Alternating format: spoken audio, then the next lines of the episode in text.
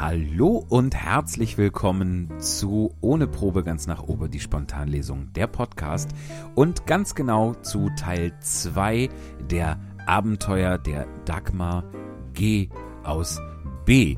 Wir steigen sofort ein. Vorher nur noch einmal der Hinweis, wenn es euch gefallen hat, empfehlt es gerne weiter, liked es, teilt es, abonniert es, es geht alles. Und wenn es euch finanziell und technisch möglich ist, könnt ihr uns auch gerne eine virtuelle Spende in den virtuellen Hut werfen. Das Ganze geht unter www.paypal.me, also me, Schrägstrich Spontanlesung. Das ist ganz besonders wichtig, leider Gottes, und würde uns auch ganz besonders freuen deshalb. Aber jetzt geht's direkt weiter mit Dagmar Gelbke und lasst mich den Löwen auch noch spielen. Bitteschön, viel Spaß. Es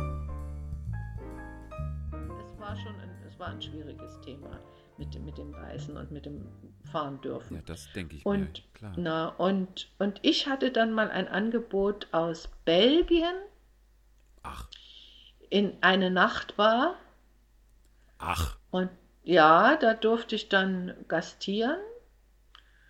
Und man dachte, und unsere, wir hatten ja auch Nachtbars in der DDR und das war immer sehr schön. Da wurde ein Trocadero-Teil gezeigt, nachts um Mitternacht, so Ja. 12 Uhr, eine halbe Stunde mit einem guten Tanzbar, eine, eine Sängerin, die drei Lieder gesungen hat und eine Artistik, die was, und dann war das so ein kleiner Showteil und da war es gut.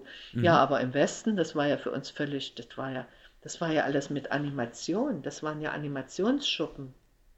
Na, kannst du vorstellen. also wesentlich anrüchiger als im Osten. also, ja, diese, diese Animation und so, also das war ja, oh, nee, also, ja, da habe ich so meine Erfahrung gemacht, da habe ich damals gesagt, nee, weißt du, das willst du wohl so wirklich nicht, dann, Okay. nee, nee, das ist nicht so deins. Und dann durfte ich noch mal Ende der 80er noch einspringen für, da konnte weder Dagmar Frederik noch Regina Toss, das waren so unsere beiden wichtigsten Schlagerstars, Ja, die konnten irgendwie nicht und da durfte ich einspringen auf die MS Europa. Oh, Und, und das war so eine Reise, das war wie gesagt 88. ja. Die habe ich, da habe ich alle anderen Verträge hier weggeschmissen. Ich habe gesagt, die Chance kriegst du nie wieder, nicht abzuhauen, sondern das alles zu sehen. Ja. Na, ich bin eine Reisetante und ich sage, also das mache ich jetzt auf jeden Fall. Welche Ja, Route war das ich- dann? Das war die Mittelmeerroute. Also ich Ah, habe ja. das ganze Mittelmeer gesehen. Schön. Das war, also es war toll. Ich bin dort eingesprungen für ähm, Ute Freudenberg, Mhm. weil Ute Freudenberg war ja nun, äh, also als sie nach dem Westen abgehauen ist, auch kein Star mehr, um es Ja. mal mit Sächsisch zu sagen. Star. Die, äh, die ist dann eben auch in so ein, ja, auf, auf diesen Schiffen getourt, aber nicht als Star, sondern im Ensemble, ne? Und Ja. ja, und das, ja, die muss, ja. Und das habe ich dann einfach übernommen. Mhm. Und das war aber trotzdem die, also die wichtigste Reise meines Lebens. So, Das ja. glaube ich. Das war, war so toll, das war das alles zu sehen. Und auch zu sehen, na ja, wird überall nur mit Wasser gekocht. Ach ja, und arm ist Portugal auch. Und ja, arm ist Griechenland auch und so. Mhm. Das, na, ich habe also immer so gesehen, dass es nun nicht alles Gold ist äh, im, im, im goldenen Westen. Ja. Ja, also das war so diese, diese Sache. Aber wie gesagt, ich wäre doch, und, und da habe ich immer gesagt, nein, ich bin hier im Osten ganz gut aufgehoben. Alles gut. Ja. Für mein Kind kann hier kann eine Ausbildung kriegen und äh, ich habe hier relativ Arbeit. Ich hätte wäre dann umgestiegen auf, auf Journalismus. Wenn ich studiert hätte, hätte ich auch einen Job bekommen. Mhm. Das war ja so, wenn du studiert hattest, wenn du einen Studienplatz hattest, dann hast du auch einen Job gekriegt. Ach, das war eine Garantie quasi. Das war so, das Ja. war so, ja, ja. Und ja, vielleicht bei der freien Presse in Kleinkleckersdorf, aber egal, du hättest einen Job gehabt. Ne? Und äh, das wäre die eine Sache gewesen. Ich, ich hätte also dann, wenn ich nochmal leben würde, würde ich es doch probieren und würde doch weggehen. Ja. Das wäre die eine Sache. Und mit der Hahnemann, dass ich nicht Genau. mit ihr arbeiten würde, ähm, das ist der Punkt. Ich bin, seit ich mit ihr gearbeitet habe, festgelegt. Mhm. Man akzeptiert mich selbst in meinen Kollegenkreisen, die mich Jahrzehnte kennen, die mit Angelika Mann, die kennt mich von, ich weiß nicht, seit, ja, wir sind zusammen hier in Berlin, äh, Anfang der 70er Jahre haben wir die, diese, diese ganzen Rockkonzerte und so bespielt, bes Ja. besungen und so. Und die kennt mich, die weiß das. Selbst die weiß nicht, dass ich eigentlich singen kann. Ne? Ach, Und, und niemand, ich werde nirgendwo eingekauft als Sängerin, sondern als, als Komikerin. Ne? mhm. Ich habe hab einen Be- Bekannten, der macht immer so Konzerte mit Musical-Konzerte, große, mit, auch mit Opernsängern und so, so, also wirklich große Geschichten. Und er sagt, ja, ich brauche jetzt hier eine komische Nummer, ja, dann kommst du mal als Frau Merkel und ja, und äh, hm. also ich komme da nicht zum Singen. Ja. Aber ich dachte, Oder- ihr hättet auch gemeinsam gesungen. Ich dachte, das wäre quasi ein, ein, ein Drei-Sparten-Duo gewesen. Ja, aber, aber komisch, ne? We- Weißt du, komische Lieder. Mhm. Ja. Es war, ging nicht darum, ernsthaft, wie, was ich eben im Musical bei Bernd machen durfte, endlich. Ja. Also niemand, niemand würde mir hier zutrauen, äh, The Rose zu singen. Ne? Ja. Oder jetzt zum Beispiel habe ich in dem Stück gesungen von Tamara Danz, das, das, das sind die, das haben die gar nicht fassen können. Ich sage, Kinder, ich, das mache ich mein ganzes Leben eigentlich. Ja. Das, ne? Und so, und das würde ich nicht mehr machen. Ich wäre dann, ich wäre meinen eigenen Weg gegangen. Ne? Das, Mhm. das, also das hätte geguckt, wie das mit der Singerei, weil eigentlich ich bin, ich singe schon sehr gern. Spiele sehr gern, aber ich singe auch sehr gern. Ja. Und Ja. dieser, dieser Aspekt, dass du, das ist vielleicht auch, ist das auch ein, ein Faktor, dass das quasi dadurch, dass eben Helga Hahnemann nicht mehr lebt und du sozusagen das, die, die Überlebende dieses Duos bist, dass man, Ja, dass du dann quasi nur noch die, die andere bist, ist das, spielt das auch eine Rolle? genau, genau, das spielt Mhm. schon eine Rolle, ja. Ja. Also ich, und das kommt ja nur noch dazu, dass ich danach, wir haben uns ja getrennt, also sie hat sich ja getrennt, Mhm. äh, nach sechs Jahren. Sie wollte ja dann doch solistisch ihre, ihren Weg gehen und sie hat auch gemerkt, dass ich natürlich mit vielen Dingen nicht einverstanden war. Mir war manche, manche Komik einfach zu, zu platt. Und Ja. ich, also ich sage, ja, ist, na, gut, nun war ich auch viel, ja, na, also, oh, muss das jetzt sein? Nee, und schon Karlauer, jetzt kommen wir wieder auf den Karlauer. Ah ja, und äh, wieder der Karlauer und so. Das ist ja, das hat sie schon gemerkt, dass ich da nicht ganz so happy war und dass ich Okay. eig äh, zu eigensinnig war und mein eigen, eigentlich meinen Weg gehen wollte. Mhm. Ja, und ähm, sie hat, wie gesagt, sie hat sich dann getrennt und danach hat man ja immer gesagt, naja, die war, ist ja nur so gut geworden, weil sie mit der Hahnemann zusammen war. Das stimmt einfach nicht. Das ist einfach, ich hatte die Goldmedaille Ja. vor der Hahnemann. Ne? Und das, das weiß keiner mehr. Und ist auch jetzt, jetzt ja, und ist es, kann, dass gut. es genau andersrum nämlich ja auch sehr gut sein kann, das muss, sollte man ja auch nicht vergessen. Dass die Hahnemann Na- nur durch die Zusammenarbeit mit dir da gelandet ist, wo sie dann jetzt ihren Legendenstatus hat. also ne? in, in dem Falle, die Hannemann war so eigen, die war so was Besonderes, Mhm. Also die hätte das auch dann letztendlich alleine geschafft. Der Anfang mit uns zusammen war natürlich wichtig, Mhm. das, das stimmt, diese, dass sie ihre Vielseitigkeit, die sie auch hatte, zeigen konnte, aber die ist eben einfach so volksverbunden gewesen ja. die war eine Massen, Massen äh, Type, die, die war eine Type für die Massen. Die hat die Massen begeistert. Mhm. Das hätte ich wahrscheinlich äh, so in dieser Richtung nicht. Ne? Also ich, ich hätte, ich, ja, Ja, gesagt, aber wahrscheinlich wen, weniger wegen Talent oder so, sondern wegen, wegen der persönlichen Ausrichtung so, ne? Weil dir das nicht so, Genau. so wichtig war, diese, diese, diese ja, Volksbegeisterung genau. so, ne? genau, ja. Quasi. Naja, wie gesagt, du siehst, das sind so, so äh, Aspekte eines Lebens und die will ich jetzt noch versuchen, in dieser Bachelorarbeit unterzubringen und dann werden wir mal gucken, wie es weitergeht. Ich bin sehr gespannt und drück dir sehr die Daumen, hör mal. Ähm, Ja, ja. Was ich auch gerne noch, noch ansprechen würde, das habe ich am Anfang schon mal äh, angerissen oder erwähnt. Du bist nicht nur Kolumnenautorin, Mhm. sondern auch Kochbuchautorin.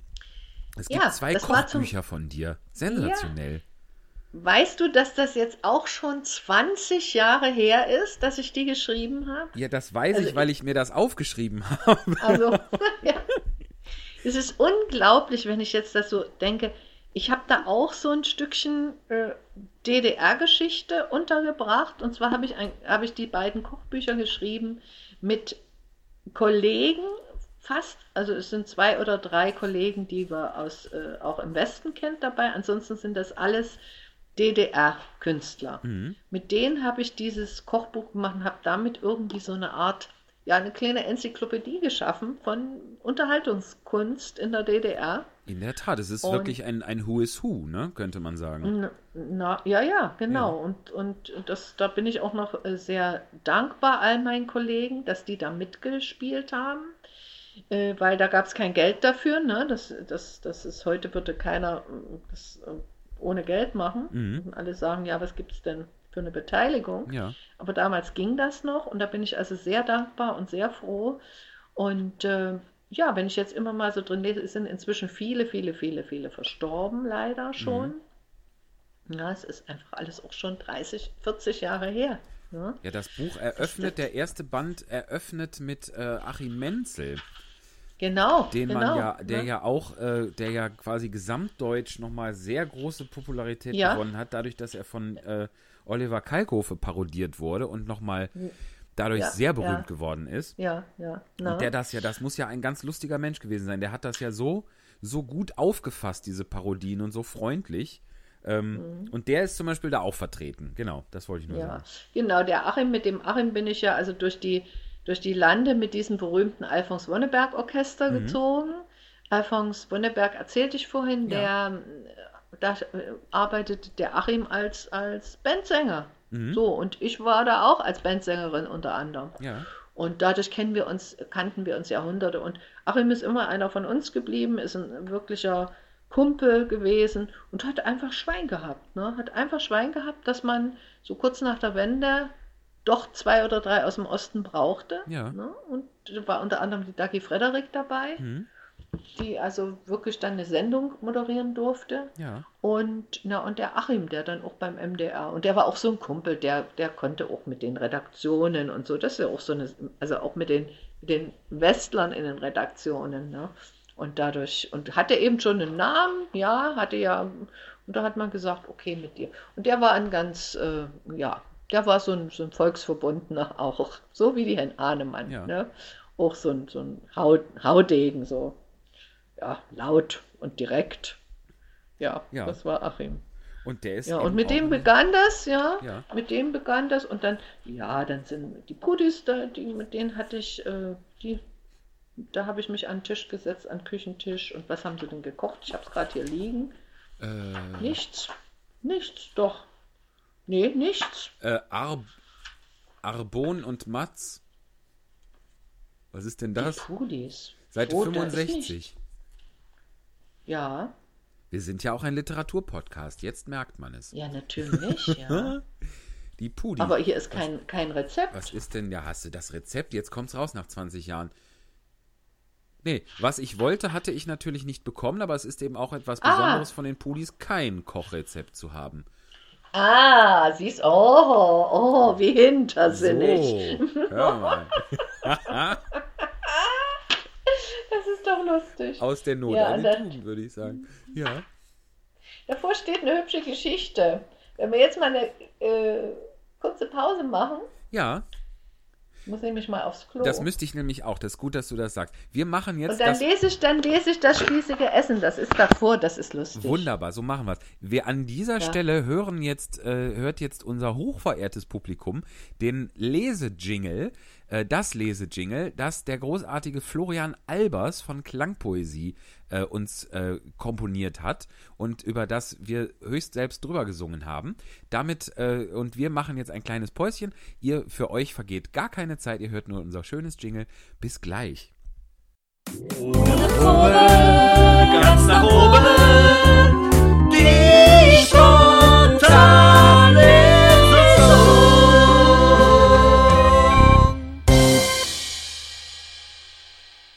So, das war unser Lesejingle von Florian Albers. Und wir waren äh, nicht nur kurz auf der Toilette, sondern es ist jetzt, wir haben, glaube ich, die, die Aufnahme angefangen so zwischen elf und halb zwölf heute Mittag. Übrigens am 6. Januar für euch. Also es ist nicht live, das dachtet ihr euch ja.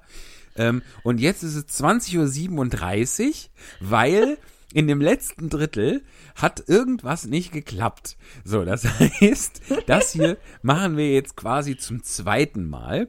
Wir werden uns Also Frau Gelbke und ihre technischen Geräte. Es ist wirklich ja. so, die, ver, ja, die ver, verselbstständigen sich alle. Alle. Die in meinem Haus werden aus, aus allen Geräten Hexen und Hexer und sowas. Und die machen, oder, oder Clowns oder so. Jedenfalls, dieses Gerät ist ein MP3-Player, das sagte ich ja, ist mir geschenkt Ja. worden von einem lieben Freund. Aber wer hat heute schon noch MP3-Player, ne? Das, Das wird das Problem sein. das ist eigentlich ins, inzwischen überall im Handy integriert, genau wie, Ja, genau. äh, Ja, ja. Fotoapparate, ne?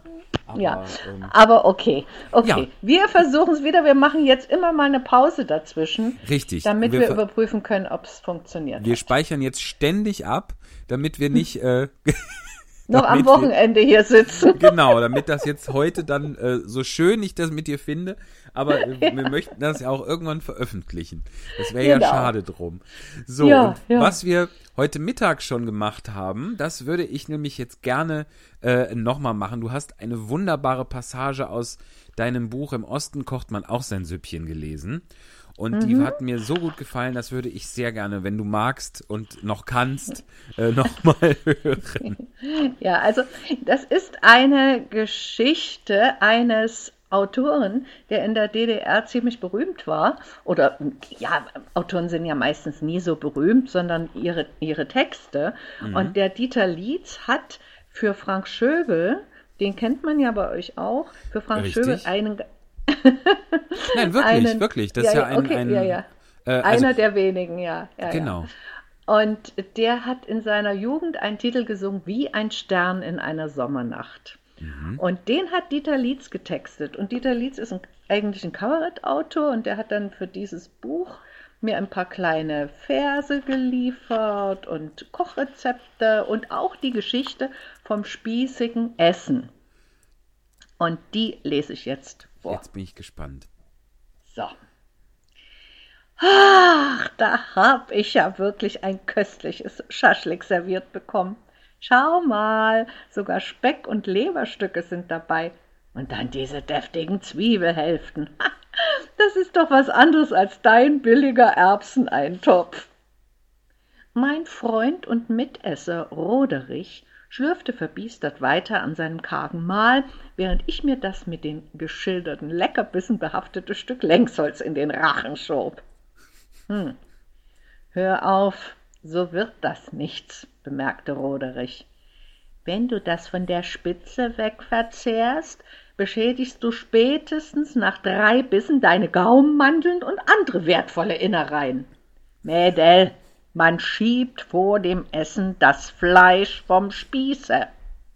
Oh ja, weiß ich selber, knurrte ich gereizt, klemmte die Zinken meiner Gabel hinter das letzte Fleischstück und versuchte, die ganze Köstlichkeit vom Spieß zu befördern. Hm, klemmt irgendwie, ächzte ich nach mehreren vergeblichen Versuchen und erhob mich, um mehr Kraft entfalten zu können. Schweißtriefend und, wie ich wusste, mit tomatenrotem Kopf legte ich alle Energie in meine nervös zitternden Hände und mit einem Ruck wurde das Schaschlik vom Spieß katapultiert.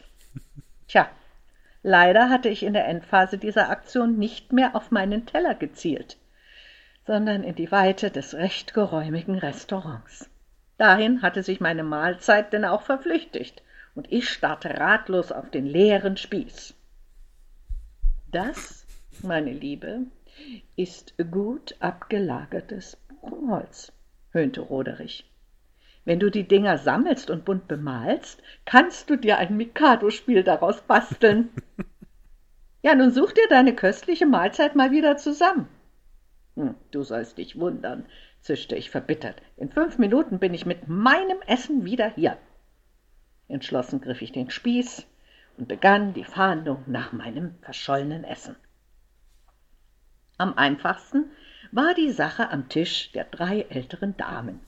Hier war noch nichts serviert worden und ich konnte zwei Fleischstückchen und eine Zwiebelhälfte unschwer auf dem weißen Tischtuch ausmachen. Schwieriger wurde es dann schon bei dem Rothaarigen, der mit verdächtigem Gleichmut an seinem Nudeleintopf löffelte. Eine Frage, Herr Nachbar, sprach ich ihn vertraulich an. Ist Ihnen vielleicht etwas Fremdfleisch zugeflogen? Schweigend und verstockt löffelte er weiter, aber ich konnte ihn überführen. Passen Sie mal auf, mein Herr, die Fettspritzer auf Ihrem Hemd beweisen eindeutig, dass es bei Ihnen eingeschlagen hat. Außerdem ist die Fleischmenge, die da in Ihrer Suppe treibt, in keinem Eintopf dieser Gaststätte üblich. Entschlossen griff ich mir seinen Löffel und durchforschte intensiv seine Schüssel. Tatsächlich fand ich zwei Stücken Leber, die ihm unmöglich gehören konnten. Ein schönes Beispiel aufgeschlossener Hilfsbereitschaft erlebte ich bei einem jungen Pärchen. Ja, wir möchten Ihnen ja gerne helfen, sagte die junge Frau. Deshalb könnten Sie dieses Stück Speck schon mal haben, welches meinem Mann ins Bierglas gefallen ist. Doch wie sollen wir denn nur ausgerechnet aus unserem Gulasch Ihr Fleisch rausfinden? Aber das ist doch ganz einfach, bemerkte ihr Mann. Die Schaschlikstückchen, die müssen in der Mitte alle ein Loch haben. Das leuchtete uns sofort ein, und wir hielten sorgfältig Stück für Stück des Gulaschs gegen das Licht. Ja, auf diese Weise gelang es uns, gleich mehrere wichtige Bestandteile meiner Mahlzeit aufzuspüren. Schließlich kehrte ich gut gelaunt an unseren Tisch zurück und triumphierte. Na, Roderich, was sagst du nun? hier ist mein Essen. Worauf der missgünstige Roderich nur noch antworten konnte. Aber die Reihenfolge ist jetzt völlig verkehrt. Dieter Lietz. Wunderbar, sehr schöne ja. Geschichte. Und ja. äh, das ist auch wirklich ein tolles Buch, weil es wirklich ja so ein, so ein äh, Who is Who des, äh, der, der äh, ostdeutschen Unterhaltungskunst ist. Und ja. ähm, eben gespickt noch, kombiniert mit Rezepten. Und die sind, ähm, die sind halt von den, von den Künstlerinnen und Künstlern jeweils selbst eingereicht, quasi. Dir ja, genau. Also wir, wir haben das damals so gemacht. Ich habe die angerufen, habe gesagt, wollt ihr, wollt ihr an einem Kochbuch mitwirken? Ich erzähle eure Geschichte, mhm. erzähle ein bisschen über das Showgeschäft in der DDR und wie wir uns kennengelernt haben. Und ihr erzählt mir, was euch so beim Kochen alles mal passiert ist und was eure Lieblingsrezepte sind.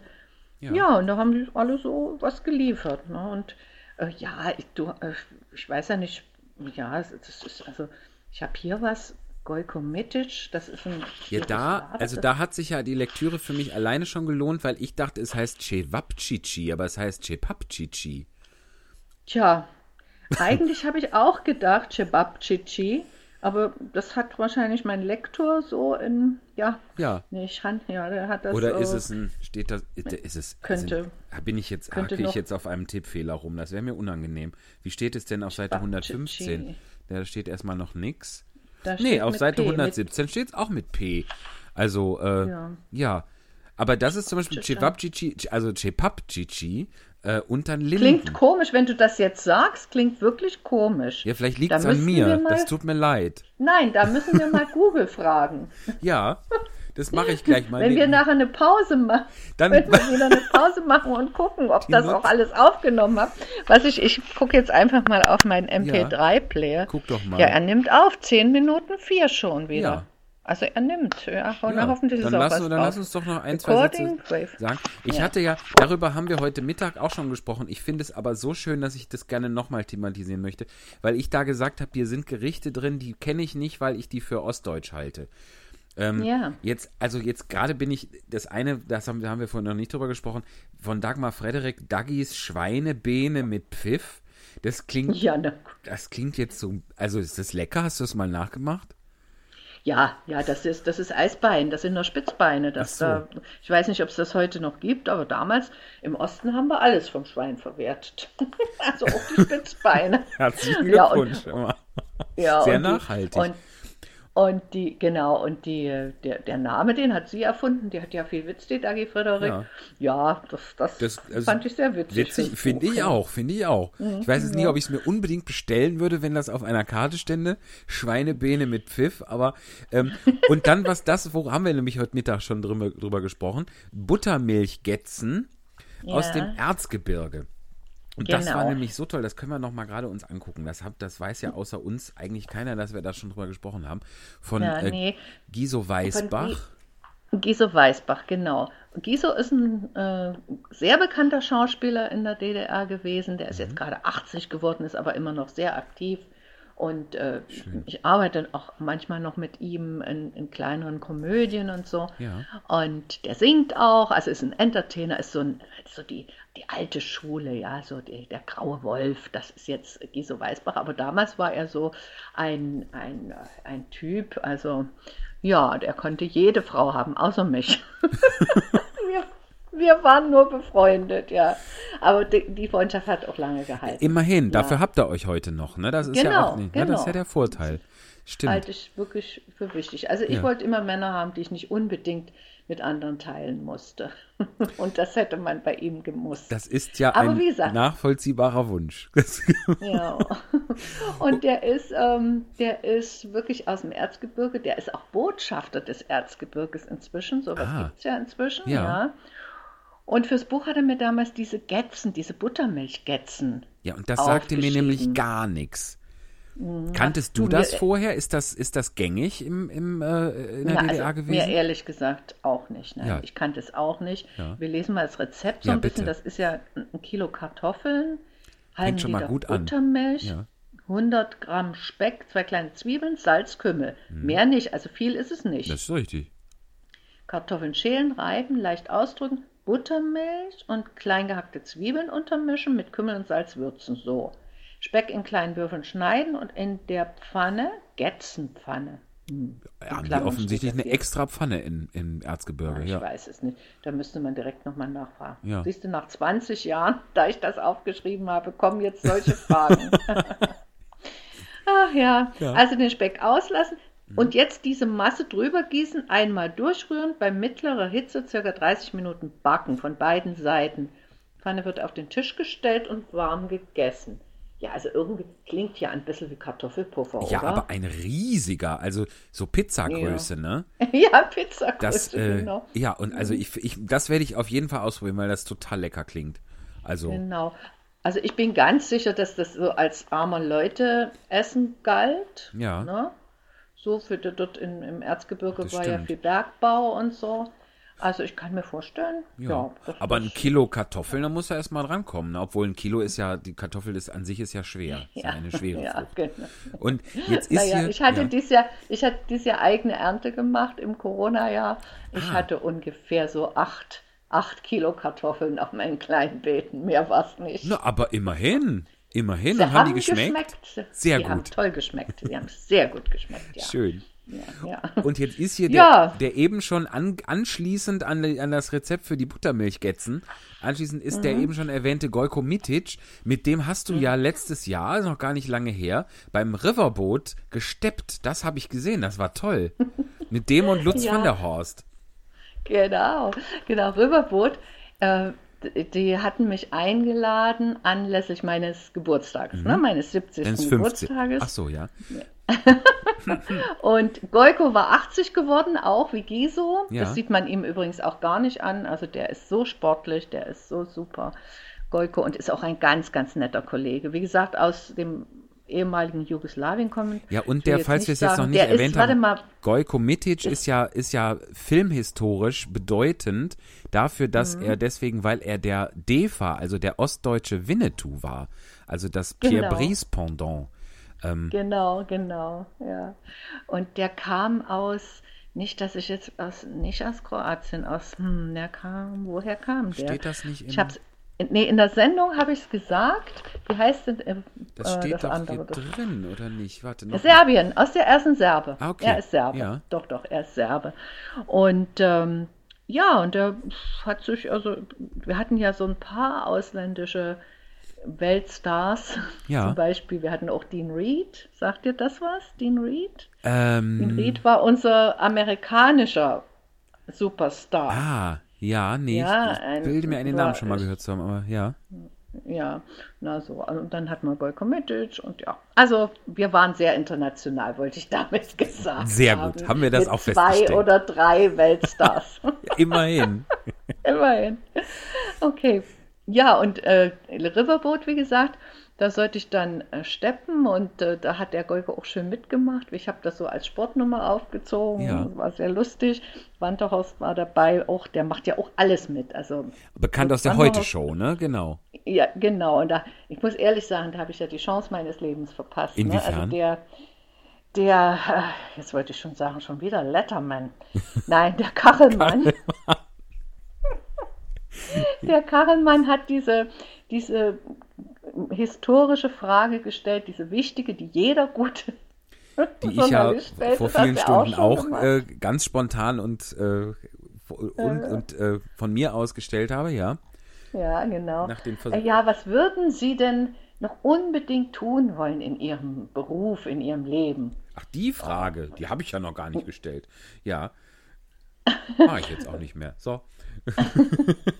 Hast du die noch nicht Denn gestellt? ich hatte, du hast mir die Frage in den Mund gelegt, was du anders machen würdest. Ah, da kommt das erst noch. Aha. Okay, okay. Ja. Aha. Ach, siehst du, es ist eben doch blöd, wenn man was wiederholen will. Ja, das sind.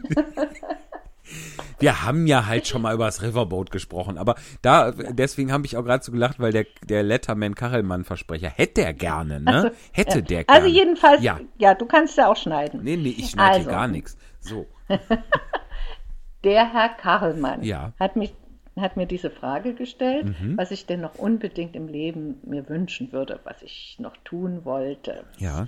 ja, was mein Traum wäre. Und da habe ich es wirklich verpasst zu sagen, ja, ich möchte einmal in der Heute-Show auftreten. Der Wanderhorst saß neben mir. Verstehst du? Ja. Ich bin nicht drauf gekommen, diesen Satz zu sagen. Mist. Es wäre doch die Chance Ja. des Lebens gewesen. Und du würdest da- immer so. Es fällt einem immer später ein. Ja, Mhm. und du würdest da super ins Ensemble auch passen. Das ist ja genau, genau deine Schiene, diese, diese kabarettistischen äh, äh, Ja, Nummern da. Das ist, das würde ja. Ja, genau. Ach Mann. Weißt du, wo ich dich aber auch, Klischee, Ole und Ostdeutschland und DDR-Kultur, wo ich dich auch sehr gerne noch sehen möchte, bei In aller Freundschaft. Tja, das wäre schön. Ja. Das müssen wir auch noch hinkriegen. Vielleicht Ja. schreibe ich mal einen Naja, wir Brief. müssen. Ja, ja schreib mal einen Brief. ich schicke diesen Podcast, ich druck den Podcast aus und schicke den dahin.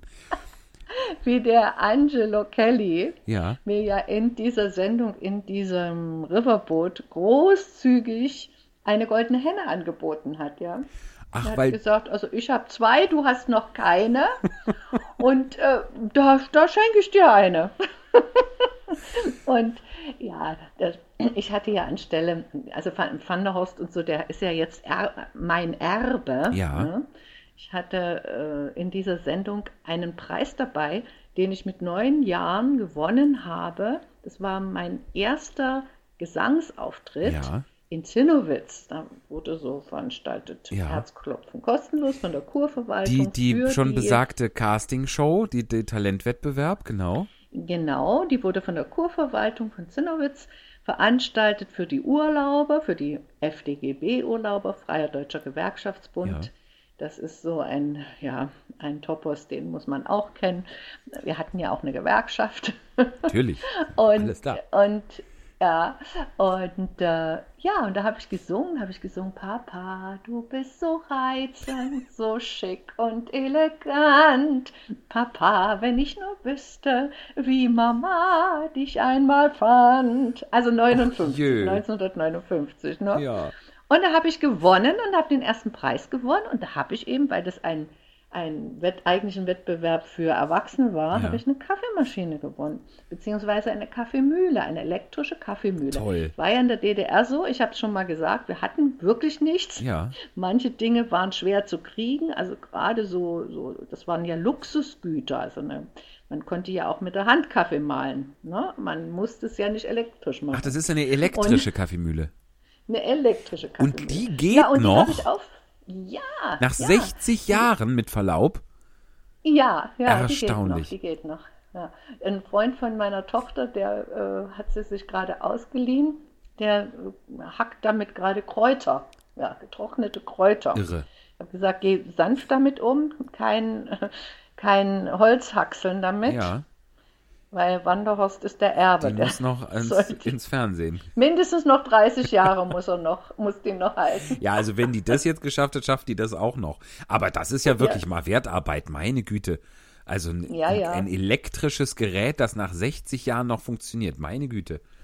Ja, Das, ja, äh, ja, ja. Das kann, da kann Apple nicht mithalten, hör mal. Aber So ich. Oder hier mein MP3-Player. ja, da habe ich auch so meine Zweifel, ob der sie 60 Jahre voll macht. Aber äh, ich glaube, 48 hat er schon geschafft. Und ähm, Ja. du hattest mir vorhin auch erzählt, du hast mal in, äh, beziehungsweise auf Teneriffa gelebt. Wie kam denn das nochmal, Ja. bitte?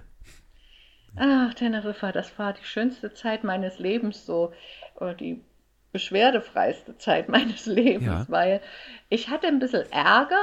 Äh, Ich wurde 65 und hoffte bei meinen Oderhin in Frankfurt an der Oder, wo ich also jetzt inzwischen 25 Jahre Gast bin, immer in, in ganz Mhm. Namhaftes Kabarett, ja. gespielt habe.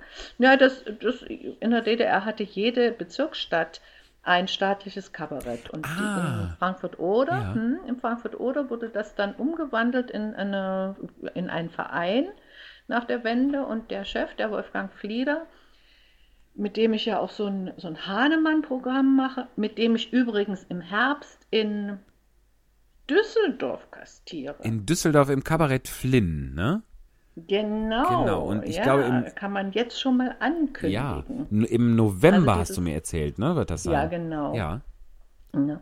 Und äh, ja, mit dem habe ich das. Und der hat, kam plötzlich auf die Idee und sagte, ja, ich möchte jetzt mein Ensemble verjüngen und äh, ich brauche für das Stück, was jetzt im Sommer läuft, 2015, brauche ich zwei junge Frauen. So, Oh. gut.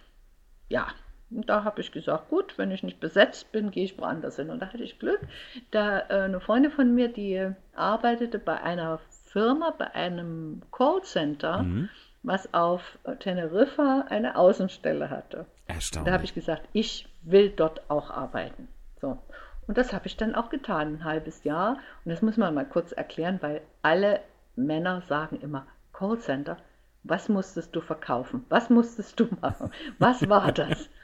Nein, es war einfach ein Büroservice. Das war, du musst dir vorstellen, du willst nicht gestört werden, Ja, stellst deinen. Anrufbeantworter auf meine Firma um. Ja. Und wenn es dann bei dir klingelt, nehme ich ab. Sag, ja, guten Tag, hier ist die Produktionsfirma Michael Baute und der Chef ist gerade in einer wichtigen Besprechung, in einer wichtigen Konferenz. Zu Tisch. Was kann ich denn Ja. für Sie tun? Zu Tisch, genau.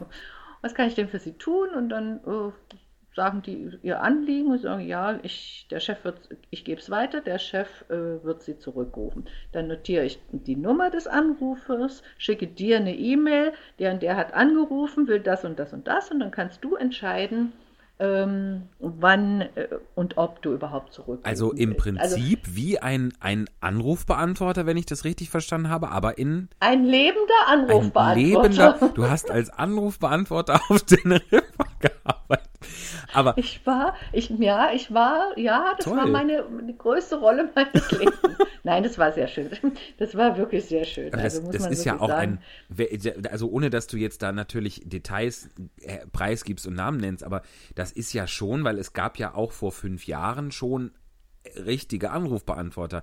Also war das ein, ein Luxusartikel Tja. quasi, diese Firma Tja. zu beauftragen oder was, was waren das für Kunden? Micha, ich habe das, ich habe das nie verstanden, weil ich bin keine Geschäftsfrau. Ja. Ich weiß nicht, was ein Geschäftsmann findet. Äh, naja, dass diese Illusion zu schaffen, äh, man ist immer für den Kunden da. Das ist wahrscheinlich dieses äh, Geschäftsprinzip dahinter. Nein, äh, Mhm. Ja, und es ist, das waren ja, das war, war einfach schön. Die, da haben die unterschiedlichsten äh, innerdeutschen Nationalitäten angerufen. Ja, also ich habe mit, mit ganz Deutschland Kontakt gehabt. Ne? Und das war so interessant. Das war Schön. eine Studienarbeit. Das war für mein Studium hochinteressant, Ja, weil es geht, es ist ja Kommunikation. Es ist eine Art von Kommunikation. Und ähm, ja, die, die, also so, so viel lustige Sachen erlebt. Gar nicht, gar nicht Missverständnisse oder so, sondern einfach die Art, wie, wie Menschen kommunizieren. und wenn du. Zum Beispiel, Ja, du bitte? ja, sprich. Nee, ich wollte fragen, ob du, wenn du da quasi sagst, du hast mit, mit, also mit dem ganzen deutschsprachigen Raum sozusagen gesprochen, Mhm. ähm, war, war das da klar, wenn du nimmst den Hörer ab und denkst, oh Mist, in Bayer, jetzt wird's ungemütlich oder Ja. oh Hamburg, Genau, also- äh, die meckern immer oder so. Also gab es da so Stereotype? Genau, also unbedingt, ja, unbedingt. Also eins war, wenn die Schweiz dran war, da habe ich immer gesagt, oh Gott, jetzt verstehst du wieder kein Wort. So war es auch. Noch schlimmer war, wenn so äh, Werbeanrufe kamen, so aus Indien. ja. Oh, Da habe ich dann, da habe ich aufgegeben. Ne? Also da habe ich kein Wort Englisch verstanden, das ging gar nicht. Aber jetzt mal in Deutschland zu bleiben, sagen wir es mal so, die, die Lust, nein, nicht die lustigen, fangen wir mal mit den, mit den schlechtest gelauntesten an. mhm. Das waren immer die Ostdeutschen. ach, ernsthaft? Meckrig, immer, äh, äh, sagen wir mal, wie, ne- wie sagt man denn da so dazu? Immer unzufrieden. Also es war, es war ganz Ja. schwierig mit denen irgendwas auszuhandeln. Erstaunlich, dass man das Ja, wirklich ja, so, ja, ja. so pauschal sagen Sie kann, also, dass sich da so ein Bild rauskristallisiert. Ja, sie fühlten sich alle immer benachteiligt. Ja, so, das, das war so die eine Strecke. Komisch. Die, an, die am meisten Spaß gemacht hat es jetzt, wenn man arbeiten wollte, wenn man einfach gesagt hat, wir wollen jetzt nicht diskutieren und nicht lange fragen, warum, wieso, weshalb. Also effektiv arbeiten, das waren die Schwaben.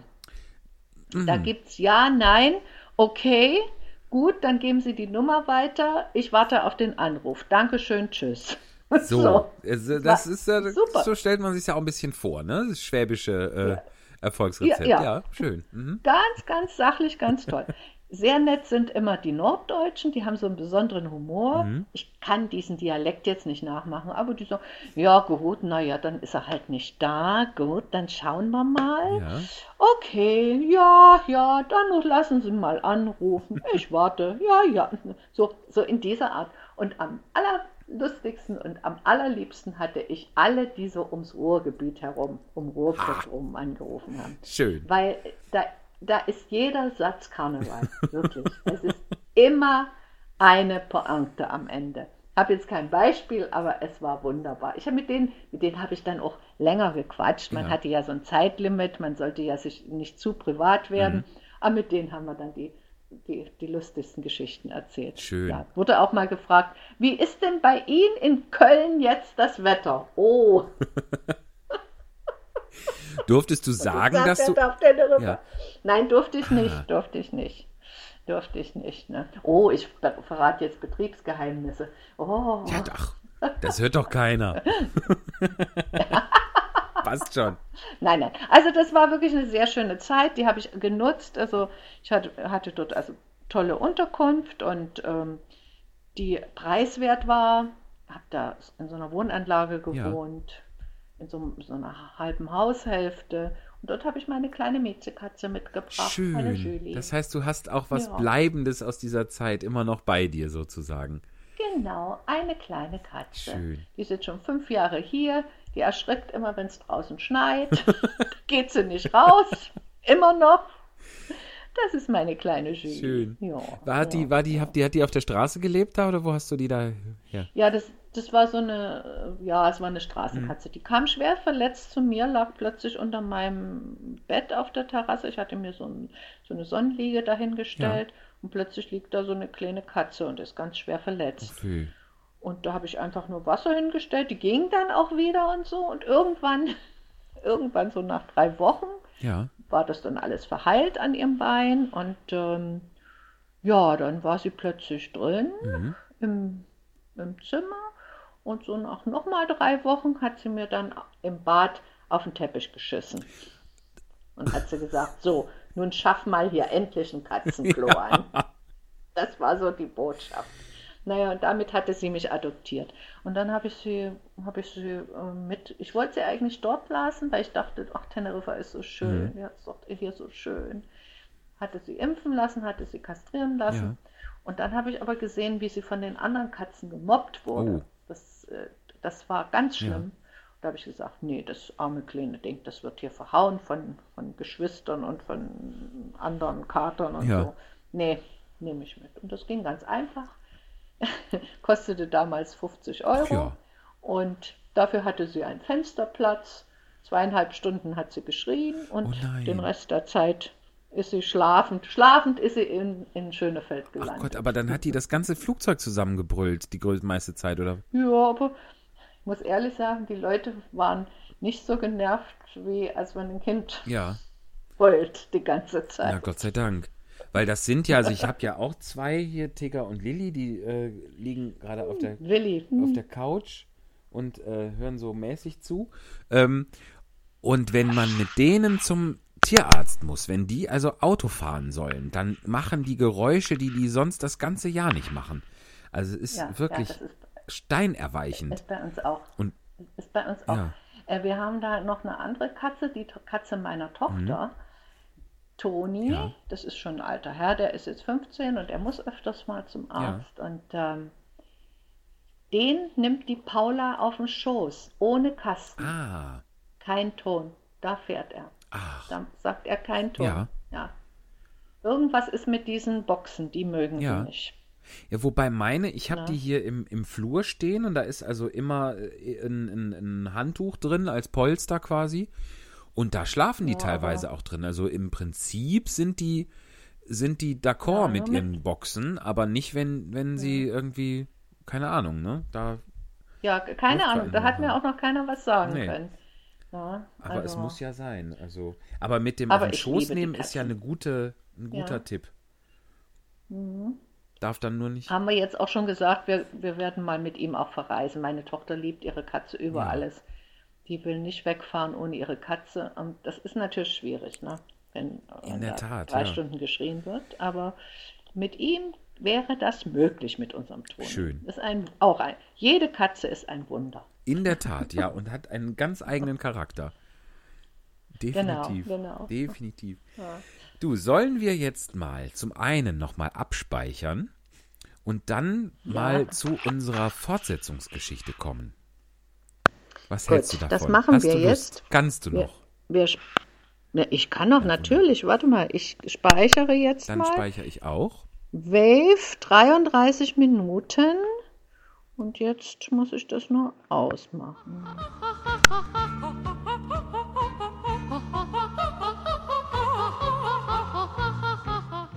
Ja, so, und da sind wir wieder. Wir haben abgespeichert. Es kann nichts passieren. Wenn ihr das jetzt hier hört, dann wisst ihr, es hat geklappt.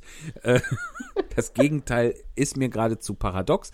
Ähm, und äh, sag mal, bevor wir jetzt zum Fortsetzungsroman kommen, äh, du hast ein ganz wichtiger äh, äh, Karriere-Dingsbums. Bei dir ist ja auch.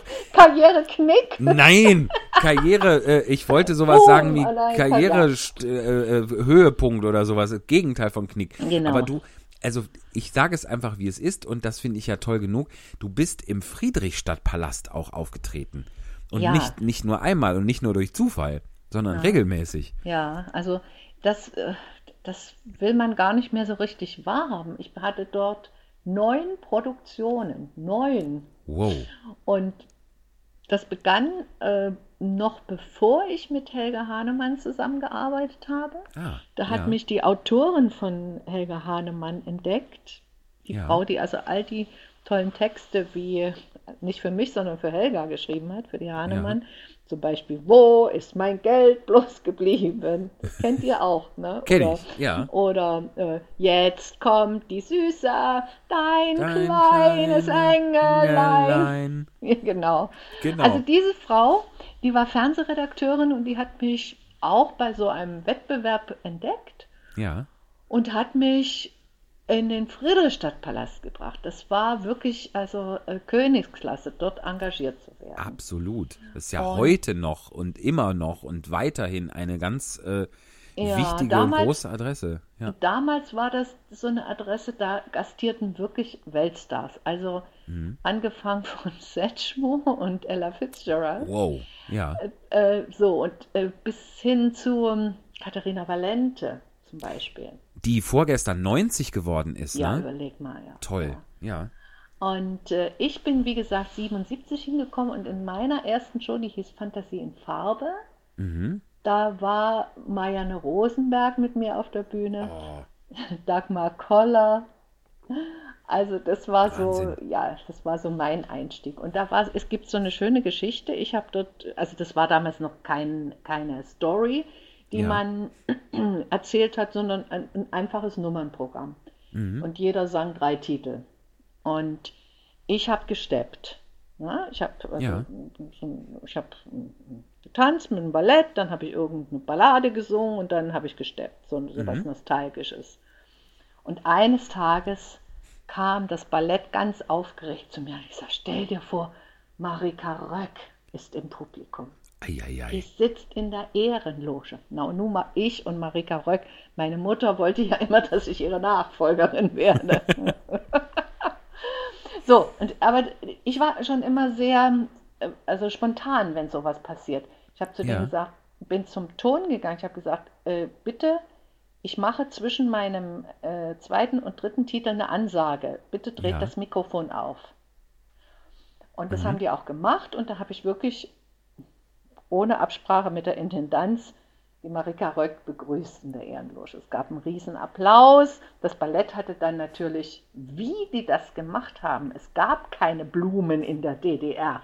Wie die es geschafft haben, Ja. einen riesen Rosenstrauß so schnell auf die Bühne zu kriegen. Also keine Ahnung, können Ja. eigentlich nur die Westkollegen gewesen sein, die schnell nochmal rübergefahren sind nach Westberlin. Marianne Rosenberg oder so, man müsste sie mal fragen, wie das war. Also Ja. auf alle Fälle haben wir, habe ich mit dem, äh, mit dem Stibi vom Ballett, habe ich ähm, die Rosen an Marika Röck überreicht. So. Und danach haben wir alle eine Abmahnung gekriegt und mir hätte man Ernsthaft? beinahe, ja, ja, ja, man kann nicht einfach das Programm unterbrechen und so. Es Ach war, Gott. ja, ja, so. Nee, das war so der, das erste Engagement im Friedrichstadtpalast.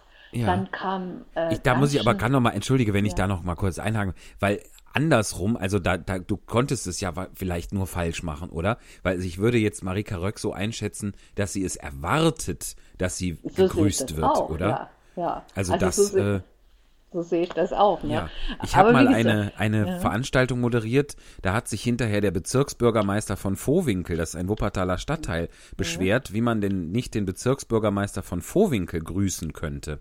ähm, also das, insofern, wenn der Ja, schon so gut. drauf ist, äh, Gut, dann, also ich ne? meine, wir hatten den, den Vorsitzenden der SED, des ZK der SED, ne? Ja. damals den Honecker, über den durfte keiner kommen. Der musste begrüßt werden, Okay, aber doch ja. nicht die Frau. Ja. Nein, also es war, war sehr erhebend, das war sehr schön.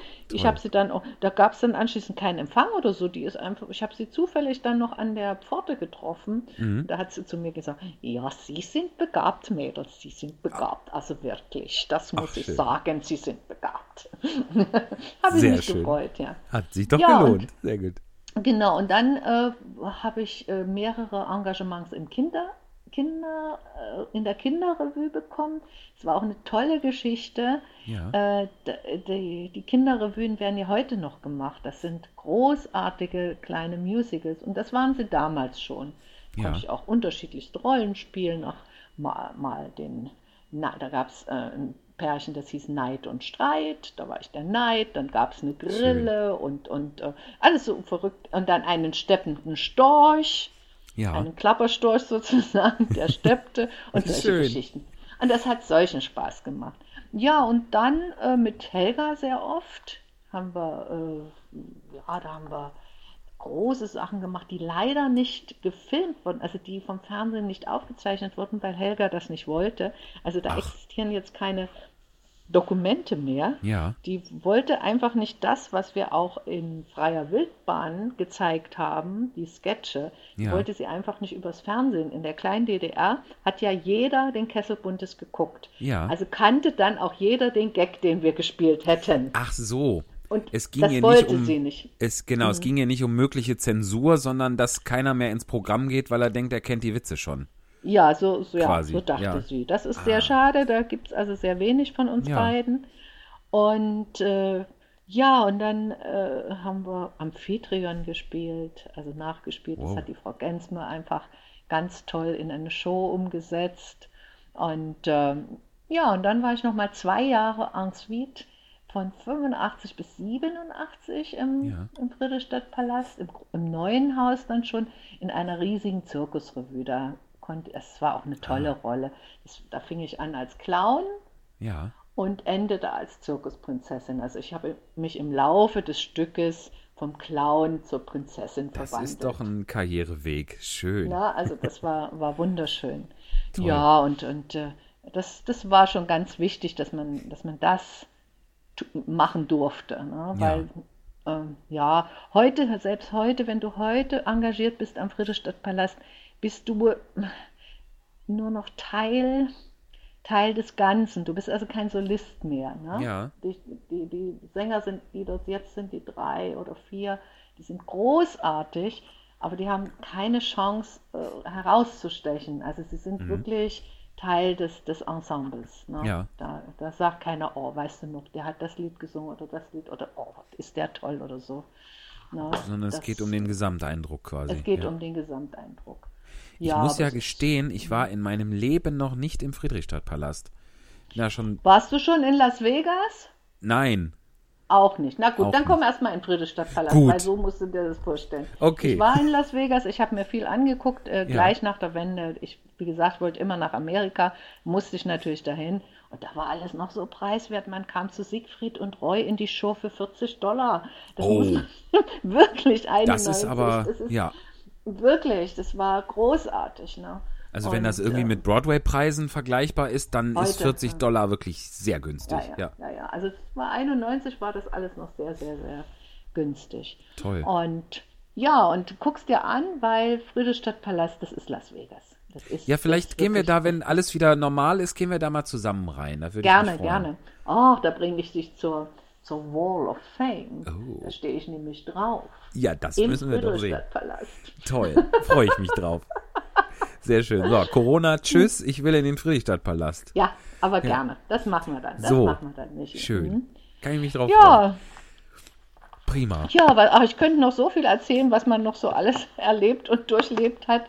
Aber, aber ja. Ich glaub, bin wir machen einfach noch mal eine Folge. Was, bin ja noch- viel, viel gereist, auch Ja. schon zu, zu DDR-Zeiten. Durch, erstmal durch die Helga. Ähm, Ja, ah, äh, ich, mu ich muss jetzt einfach fragen, haben wir darüber schon gesprochen? ich glaube schon. Mit glaube, den ehrlich 10 gesagt, Mark? Mit den 10 Mark haben wir das schon gesagt? Nee, 10 Mark sagt mir nix. 15, 15 Mark. Mark, meine ich? 15 Mark. Das hatten wir schon. Gut, okay. Gut, gut. Also da Okay, bin ich mir sehr sicher. Und wie kommen wir da jetzt auf London? Da schneide ich nochmal. Ich glaube, London hatten wir nämlich auch schon. Nein, London weiß ich genau, dass ich das vor unserer Geschichte gesagt habe. Da habe ich gedacht, das ist doch ein genialer Sprung jetzt von Ah, London auf gut. Edgar Wallace. Boah, also okay, wir hatten, wenn wir, wenn wir London da erst hatten, hatten wir dann ähm, das, das Wohlfühlen, ich glaube, das kam von Teneriffa her, ne? Und deine Tochter Das Formentera, Ah ja, so. Ja, die Orte, die man so. äh, Richtig. Die Orte, die man. aber hatten wir dann die, die MS Europa? Hm, Ich glaube, die hatten Tja. wir aber in einem anderen. Boah, Mist. ah. Tja, das ist jetzt Pech. Ja, wir, ich würde sagen, wir kommen jetzt, Ja, komm. wir machen jetzt, Ja, wir machen reicht. jetzt, ähm, nee, wir, wir- wir machen, wir kommen jetzt langsam zu Wallace, sprechen aber über, ma- machen noch den Bezug, also ich moderiere jetzt den Edgar Wallace an und dann Ja. äh, kommen wir nochmal zu, was haben wir persönlich für eine Beziehung zu, äh, zu Edgar Wallace und dann kriegen wir das doch Genau, gut rein. genau. Ne? Okay, So machen ja. wir's. Ja. Alles klar. Ja, wir kommen nämlich jetzt zu etwas, das machen wir in diesem Podcast seit Anbeginn. Wir haben in den, wer es noch nicht gehört hat, wir haben in den ersten zwölf Folgen je ein Kapitel von Alice im Wunderland gelesen äh, und damit das Ganze dann auch komplett.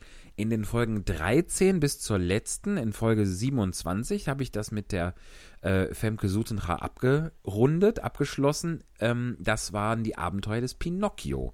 Und ja, die habe ich gehört. Mhm. Siehste, war ich, ich hatte da großen Spaß. Das hat auch Ja, vor das allem mit war den sehr lustig. wechselnden Gästen ist das nochmal, das ist, wenn man das jetzt, glaube ich, am Stück hört, was wir auch nochmal äh, am Stück veröffentlichen werden, ist das, glaube ich, lustig, Ja. wenn einfach in jedem Kapitel der, der Erzähler wechselt. Aber genau, hat so seinen eigenen Charme. Und jetzt haben wir, jetzt brauchten wir ja etwas Neues und da sind wir auf eine schöne Idee gekommen, wie ich finde. Da freue ich mich sehr drauf. Wir werden nämlich in den, in die, ab diesem, beginnend mit diesem und in den folgenden Podcasts, ein, einen Roman von Edgar Wallace lesen. Und zwar Der unheimliche Mönch von 1929.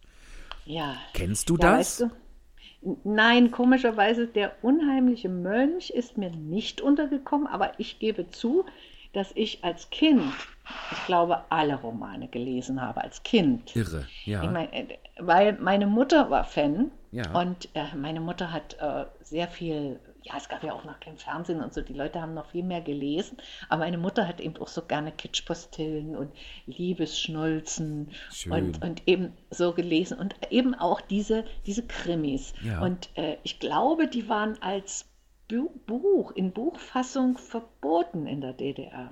Ach, Äh, Ich bin jetzt gar nicht sicher. Es gab dann die Filme. Oder die wurden bei euch gezeigt Gar, auch.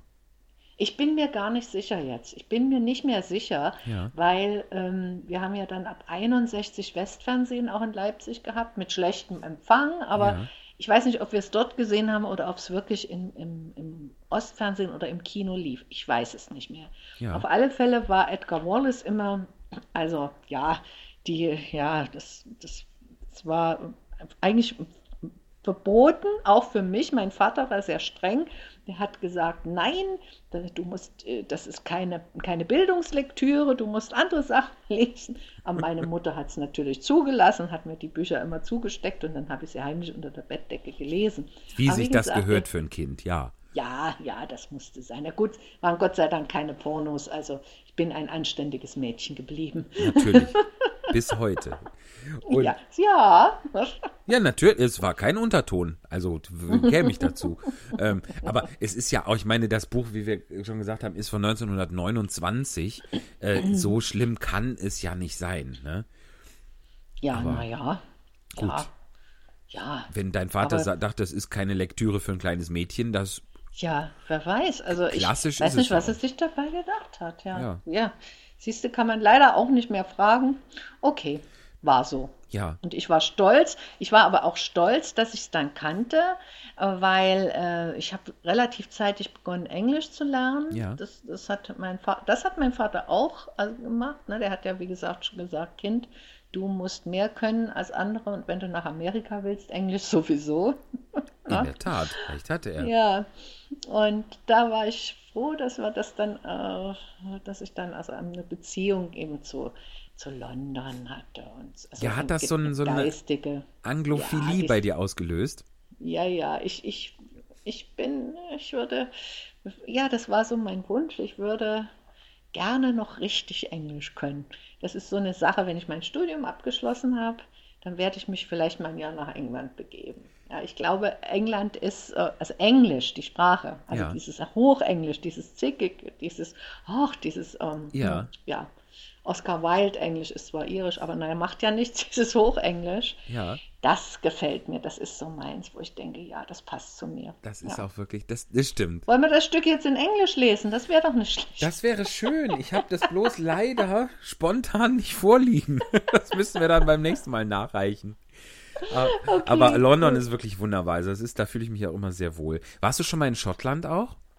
Ja, ich war auch schon in Schottland. Ich bin von London mit dem Zug hoch nach Schottland gefahren, Oh. habe mich dort in Edinburgh mit meiner Tochter getroffen und ah, das war so toll. Ach, durch die Highlands.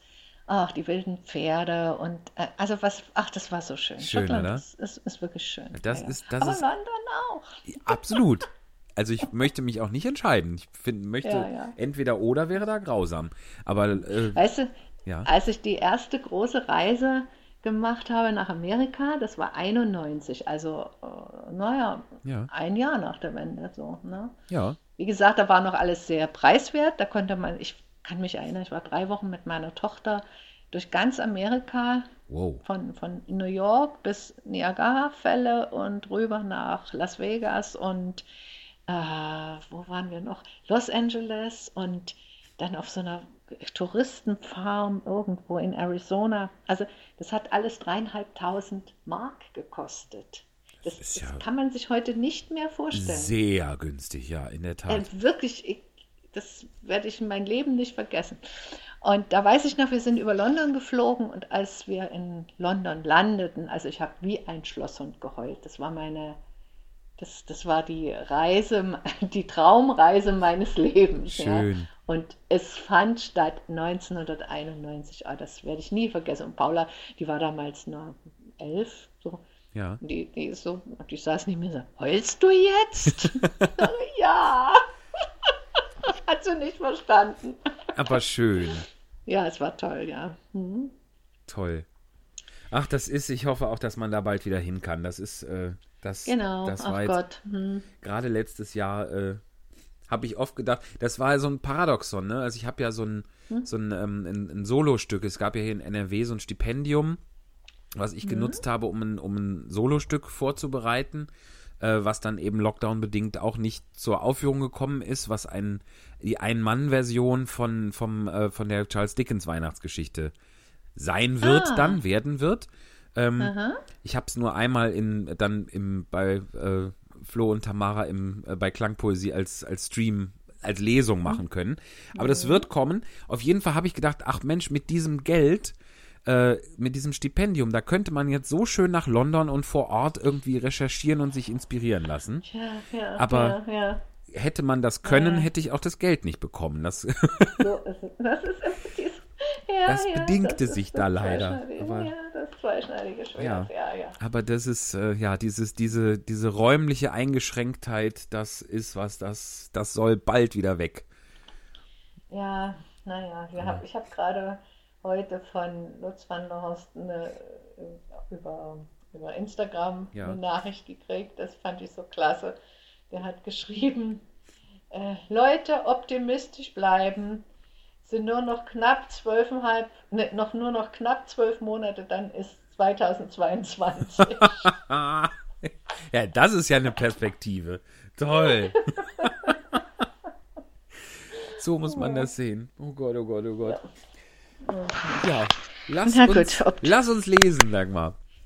Also es läuft hier, ich bin auch 2028, das läuft und läuft und läuft. Ich hoffe, es nimmt auch auf. Ja, Also, das wird, ich drücke sehr die Daumen, das wird schon klappen. Wir, wir, oder wollen wir noch mal kurz abschalten und dass wir es dann äh, nicht, wenn wir noch mal wiederholen müssen, dass wir dann nicht Dass wir kleinere Portionen haben. Ja, Ja. dann machen wir das doch so. Liebe Leute, so. wir machen jetzt nochmal einen Absatz und speichern nochmal zwischen. Ich muss mir irgendwas einfallen lassen, was Okay. ich da als, als Pausenbedudelung. Äh, Genau, Mache. ja, ja, vielleicht okay, äh, vielleicht okay. kann ich noch irgendwas von dir bei, bei äh, YouTube da reinschneiden oder sowas. Mal gucken. Ich schau mal. So, auf jeden Fall machen wir jetzt einen ganz kurzen Absatz und speichern nochmal zwischen.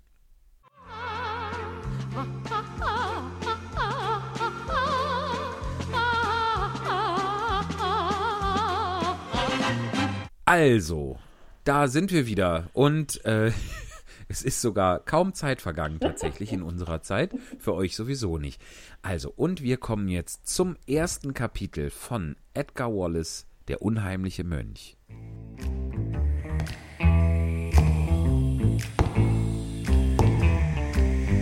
Edgar Wallace.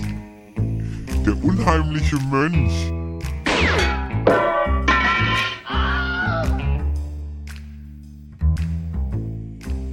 Ein Kriminalroman, Deutsch von Hans Herdegen. Ungekürzte Ausgabe. Kapitel So, so. 1. So. Ach so, ja, wie spricht man dieses O'Shea aus? Äh, ich würde sagen O'Shea. O'Shea, okay, okay. Wie, wie, wie Hey, O'Shea. Klingt auch sehr irisch, ne? Ja. Mhm. Gut, also Beginn. O'Shea befand sich schon die ganze Nacht über in einer entsetzlichen Stimmung. Aufgeregt ging er auf dem Wiesenabhang auf und ab, sprach halblaut mit sich selbst, gestikulierte mit den Händen, als ob er in einer großen Versammlung redete und lachte dann nervös über seinen eigenen geheimnisvollen Witz. und als der Morgen graute, war er über den kleinen Lipski hergefallen und hatte ihn mit einem Fausthieb zu Boden geschlagen. Das hatte auch seinen Grund, denn Lipski hatte es gewagt, eine Zigarette gegen jedes Verbot anzustecken. Brutal hatte O'Shea ihn niedergestreckt. Die beiden anderen, die zugegen waren, hatten sich nicht getraut, ihn daran zu hindern.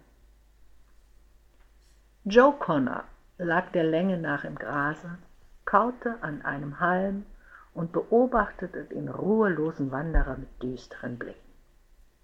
Auch Marx, der mit untergeschlagenen Beinen neben seinem Kameraden saß, schaute ihm nach und ein halb spöttisches, halb schlaues Lächeln spielte dabei um seine schmalen Lippen. Heute ist er wieder einmal glatt verrückt, sagte Joe Connor leise. Wenn er diesmal die Sache hinkriegt, ohne dass wir für den Rest unseres Lebens ins Gefängnis wandern, dann haben wir Glück. Marx feuchtete die trockenen Lippen mit der Zunge an. O'Shea ist am glänzendsten, wenn er so verrückt ist, sagte er. Seine Stimme klang kultiviert. Seine Bekannten erzählten sich auch, dass er Theologie studiert hatte, bis er eine leichtere und bequemere Art fand, seinen Lebensunterhalt zu verdienen und zu einem der gerissensten und gefährlichsten Verbrecher Englands wurde. Trotzdem braucht er seine Kumpane nicht derartig niederzuschlagen. Das ist doch Blödsinn. Dieser Lipski stöhnt so infam. Kannst du nicht dafür sorgen, dass er das Maul hält? Joconna erhob sich nicht. Er sah nur zu Lipski hinüber, der auf dem Boden lag und abwechselnd stöhnte und fluchte. Der wird schon wieder zu sich kommen, erwiderte Connor gleichgültig. Je mehr Prügel er kriegt, desto mehr Respekt hat er vor O'Shea. Er rückte ein wenig näher zu seinem Kameraden heran und fragte leise das müsstest auch du sein. Das ah. ist, liest sich hier anders, aber es hat, kann nicht anders von der Logik kann es nicht anders sein. Das hatte ich mir ausnahmsweise habe ich mich da vorbereitet und habe das, okay. hab das geguckt. Gut, dann, dann, dann sein. ja.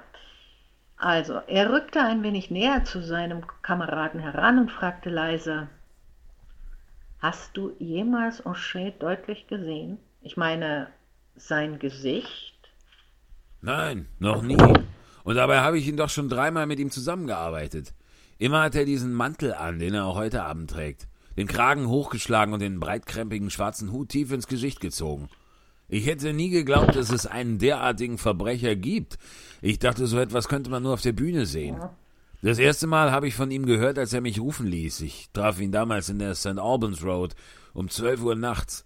Ich habe sein Gesicht niemals zu sehen bekommen, aber er wusste alles von mir und sagte mir, wie oft ich bereits verurteilt worden war. Dann setzte er mir auseinander, wozu er mich brauchte. Und vor allem hat er dich gut bezahlt, entgegnete Marx gleichgültig, als Joe eine Pause machte. Er zahlt wirklich ausgezeichnet, und er holt sich seine Leute immer auf dieselbe Art und Weise zusammen. Marx spitzte die Lippen, als ob er pfeifen wollte, dann sah er nachdenklich zu dem ruhelos umherwandernden O'Shea hinüber. Ja, er ist verrückt, aber er zahlt gut. Und diesmal wird er noch besser zahlen als sonst. Connor sah plötzlich auf. 250 Pfund Belohnung und 50 Pfund, um davon zu kommen. Das nenne ich eine anständige Bezahlung.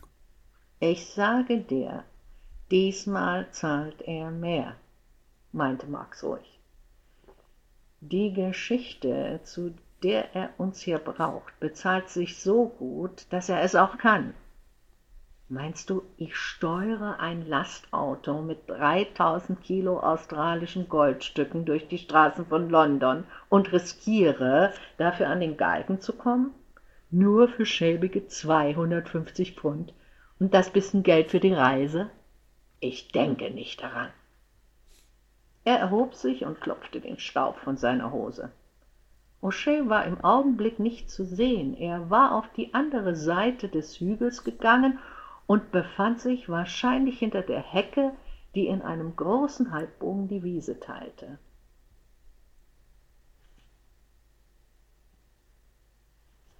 Äh, bin ich dran?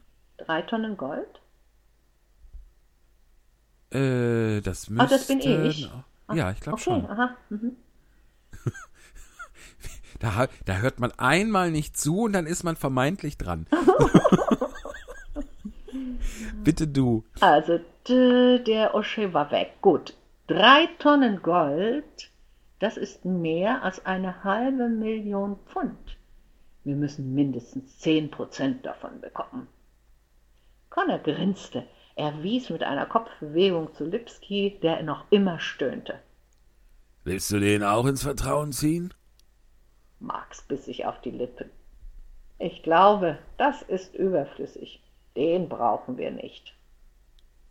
Er schaute sich um, ob etwas von O'Shea zu sehen sei, dann ließ er sich wieder neben seinem Kameraden nieder. Wir haben die ganze Sache in der Hand, flüsterte er. Morgen wird O'Shea wieder bei Vernunft sein. Diese Anfälle hat er nur selten, und wenn er wieder bei klarem Verstand ist, hört er auch an, was ich ihm zu sagen habe. Also, wir halten diesen Goldtransport an. Das ist ein alter Trick von O'Shea, indem wir die Talmulde vergasen, durch die der Weg hier führt. Ich wundere mich nur, dass O'Shea den Mut hat, den Plan zu wiederholen. Ich werde das Lastauto mit dem Gold zur Stadt fahren und an einer sicheren Stelle abstellen.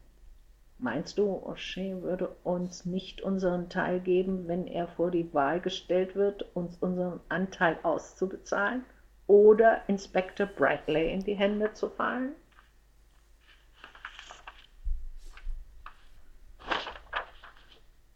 Connor brach einen Grashalm ab und kaute daran.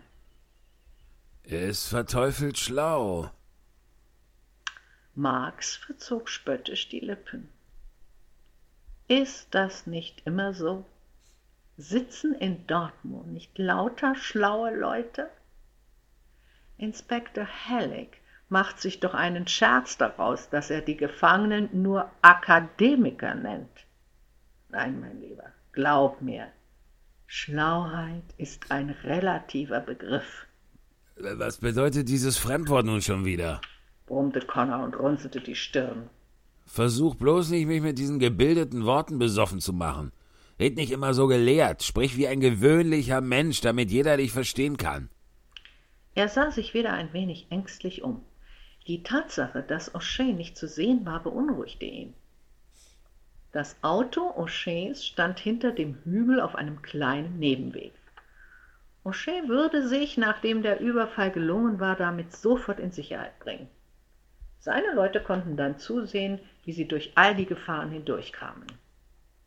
Sie hatten den schwierigeren Teil auszuführen, aber sie mussten zugeben, dass der ganze Plan genial ausgedacht und organisiert war. In einiger Entfernung lagen links an einem steilen Abhang vier große Gaszylinder in einer Reihe.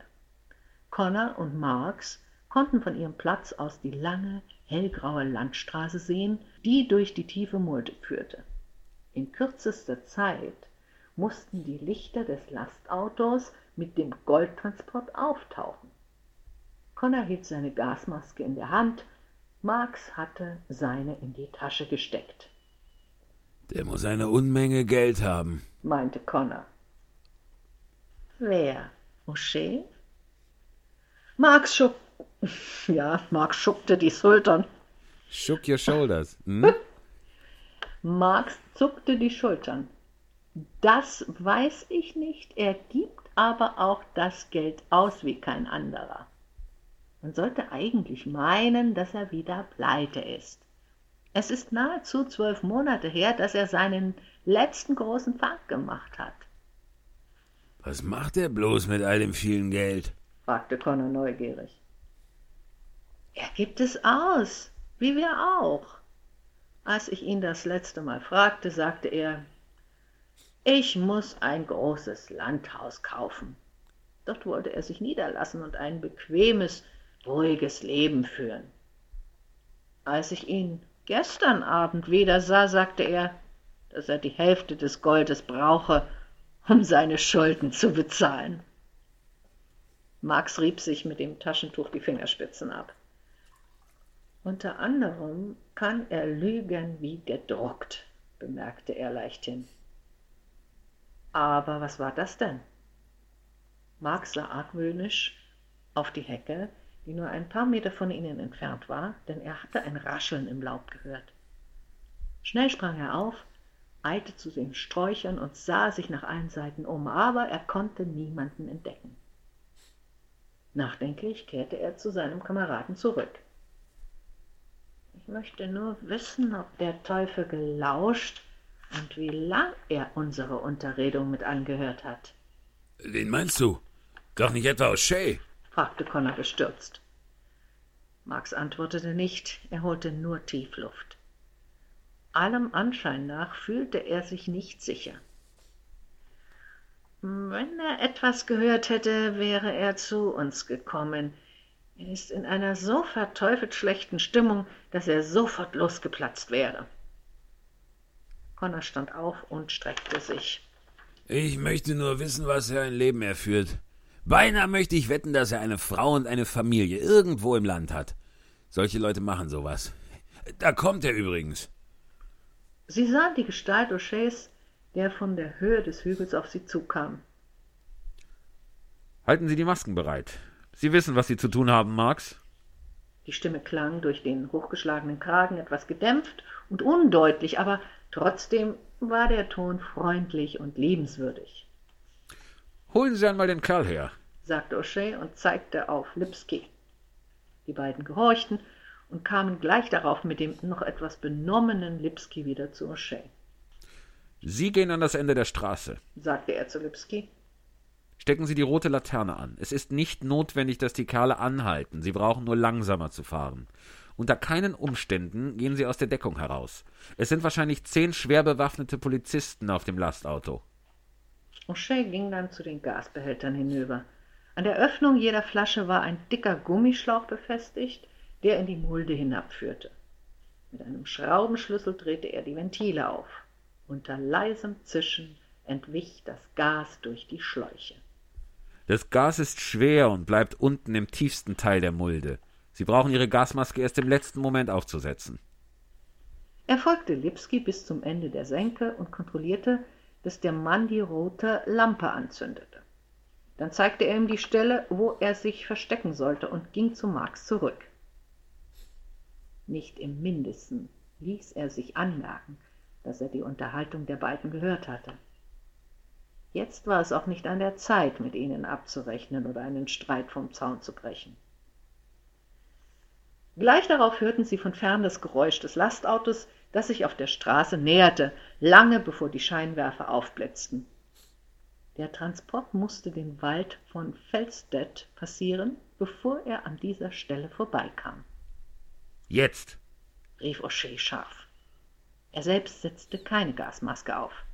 Schießen Sie nicht, wenn es nicht durchaus nötig ist, aber halten Sie die Waffen bereit, falls etwas schiefgehen sollte. Und denken Sie daran, dass die Begleitmannschaften sofort feuern, wenn sich jemand blicken lässt. Warten Sie, bis die Leute von dem Gas betäubt sind. Sie wissen doch, wo Sie mich morgen treffen sollen?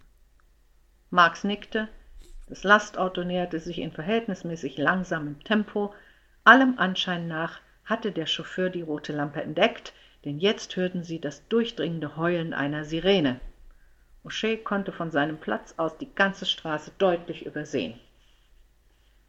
Der Lastwagen war bis auf 50 Meter an die vergaste Stelle herangekommen und fuhr jetzt nur noch langsam. Plötzlich sprang Lipski aus den Büschen, aber nicht an der Stelle, wo O'Shea ihn postiert hatte, sondern etwa 10 bis 15 Meter weiter. Mit erhobenen Händen lief er auf das Lastauto zu. Im nächsten Moment knallte ein Schuss. Lipski feuerte, um die Aufmerksamkeit der Leute im Auto auf sich zu lenken. O'Shea ballte die Fäuste. Lipski wollte ihn verraten. Achtung! rief er Marx und Connor zu. Wenn die Sache schief geht, laufen Sie querfeldein nach verschiedenen Richtungen. Und dann geschah das Wunder. Von dem Lastauto fielen zwei Schüsse. Lipski stürzte getroffen am Rand der Straße nieder und der Wagen fuhr langsam und vorsichtig weiter. Die Begleitmannschaft hatte Lipskis Absicht nicht verstanden, sondern geglaubt, dass er den Goldtransport anhalten wollte. Glänzend, sagte O'Shea mit heiserer Stimme, denn im Augenblick fuhr das Lastauto in die vergaste Senke. In einer Sekunde war alles vorüber. Der Chauffeur sank bewusstlos auf sein Steuerrad und bald darauf fuhr der Wagen gegen die hohe Böschung und blieb stehen. O'Shea hatte an alles gedacht.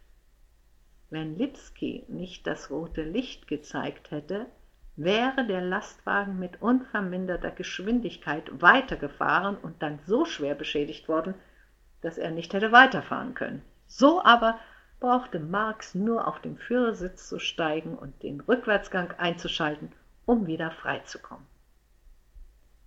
Ein paar Minuten später war das Auto mit dem Goldtransport aus der Senke herausgefahren. Die bewusstlosen Polizisten und der Chauffeur waren gefesselt und lagen am Straßenrand. Innerhalb von fünf Minuten war alles erledigt gewesen. Marx nahm seine Maske ab und setzte seine Uniformmütze auf, während Connor ins Innere des Wagens kroch, wo die kleinen versiegelten Kisten mit dem Gold standen. Vorwärts! befahl O'Shea. Das Lastauto setzte sich in Bewegung und zehn Minuten später war es außer Sicht. O'Shea ging zu seinem Wagen zurück und fuhr in der entgegengesetzten Richtung davon. Und das war Kapitel 1 von Der unheimliche Mönch von Edgar Wallace. Wow. Vielen Dank, Dagmar. Es war mir eine Ehre und eine Freude. Ja, und mir auch eine, eine große, große Ehre, dass ich als altes Mädel sowas machen darf. Ja, so technische Wunderdinge hier veranstalten darf.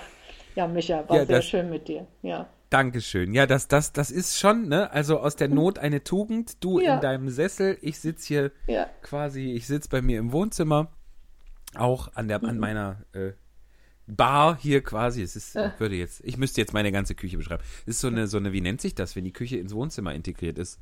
Eine American, amerikanische Küche. Sowas. Küche, genau, genau. Küche, das war jetzt sächsisch. Amerikanische Küche. Amerikanische ist schön. Küche. Ja, und ich schaue hier auf ein, ein Poster, auf ein, so, so, ein, so, so eine Postertapete. Ja. Ich weiß nicht, auch aus den 90ern. Alles Katzen, alles schwarz-weiße Katzen. Die Ach, gucken schön. mir alle zu. Ja, mir gucken, nee, die gucken mir gerade nicht zu, zwei schwarz-weiße Katzen, aber schön. Du, ich danke dir sehr. Wie gesagt, ich nochmal gerade an, äh, ich ver verabschieden wir uns natürlich auch gebührend von unseren ZuhörerInnen, die es Ja, bis bitte. hierher uns gefolgt sind. Wenn es euch, wenn es Ihnen gefallen hat, es ist ich sage es nochmal, äh, denn es ist uns tatsächlich ein Anliegen und es freut uns, äh, wenn es euch, wenn es Ihnen gefallen hat. Es gibt die Möglichkeit, etwas in den virtuellen Hut zu werfen unter paypal.me, also me, Schrägstrich Spontanlesung. Da kann man uns, wenn man denn äh, des, des Paypalens mächtig ist, äh, etwas hinterlassen. Das freut uns sehr. Und ähm, denn äh, bis wir das wieder live machen können vor Publikum, das wird noch ein Weilchen dauern. Und ja, äh, das sieht so aus, ja. Ja. Dass es noch ein Weilchen dauert. Wie gesagt, aber es geht schnell. 22 sind nur noch zwölf Monate. da hat der Herr van der Horst absolut recht. Das soll jetzt auch mein Motto sein. Äh. Prima. Meine Liebe, vielen Dank nochmal, dass du dabei warst. Hab einen Ja. schönen Abend noch. Toll. Michi, ich hoffe, wir sehen uns spätestens dann äh, in Düsseldorf. Spätestens Im November. Im November Richtig. spätestens. Bis dahin hoffe ich doch, dass der Friedrichstadtpalast hat eigentlich vor, im Mai zu eröffnen. Also ah, lass es uns versuchen, dass wir dann hier zusammenkommen. Auf ne? jeden Fall. Das würde ich gerne machen. Ja, liebe Prima. Zuhörer, auch Sie, kommen Sie nach Berlin, kommen Sie nach Frankfurt an der Oder, äh, so wir wieder spielen und bewundern Genau. Sie eine der letzten Legenden aus dem Osten. Ja, es ist ja, es ist ja was dran. Es Obwohl, ja da haben Sie noch mindestens 25 Jahre Zeit. Das ist So lange will ich es so. noch machen. Ich will ja, wie gesagt, ohne Doktortitel nicht in die Urne hucken. Eben. So, also. Gut. Prima. In Das diesem war sehr Sinne. schön. In diesem Das Sinne. finde ich auch. Danke dir. Bis bald. Tschüss. Ohne Probe, ganz nach oben. Ohne Probe, ganz nach oben.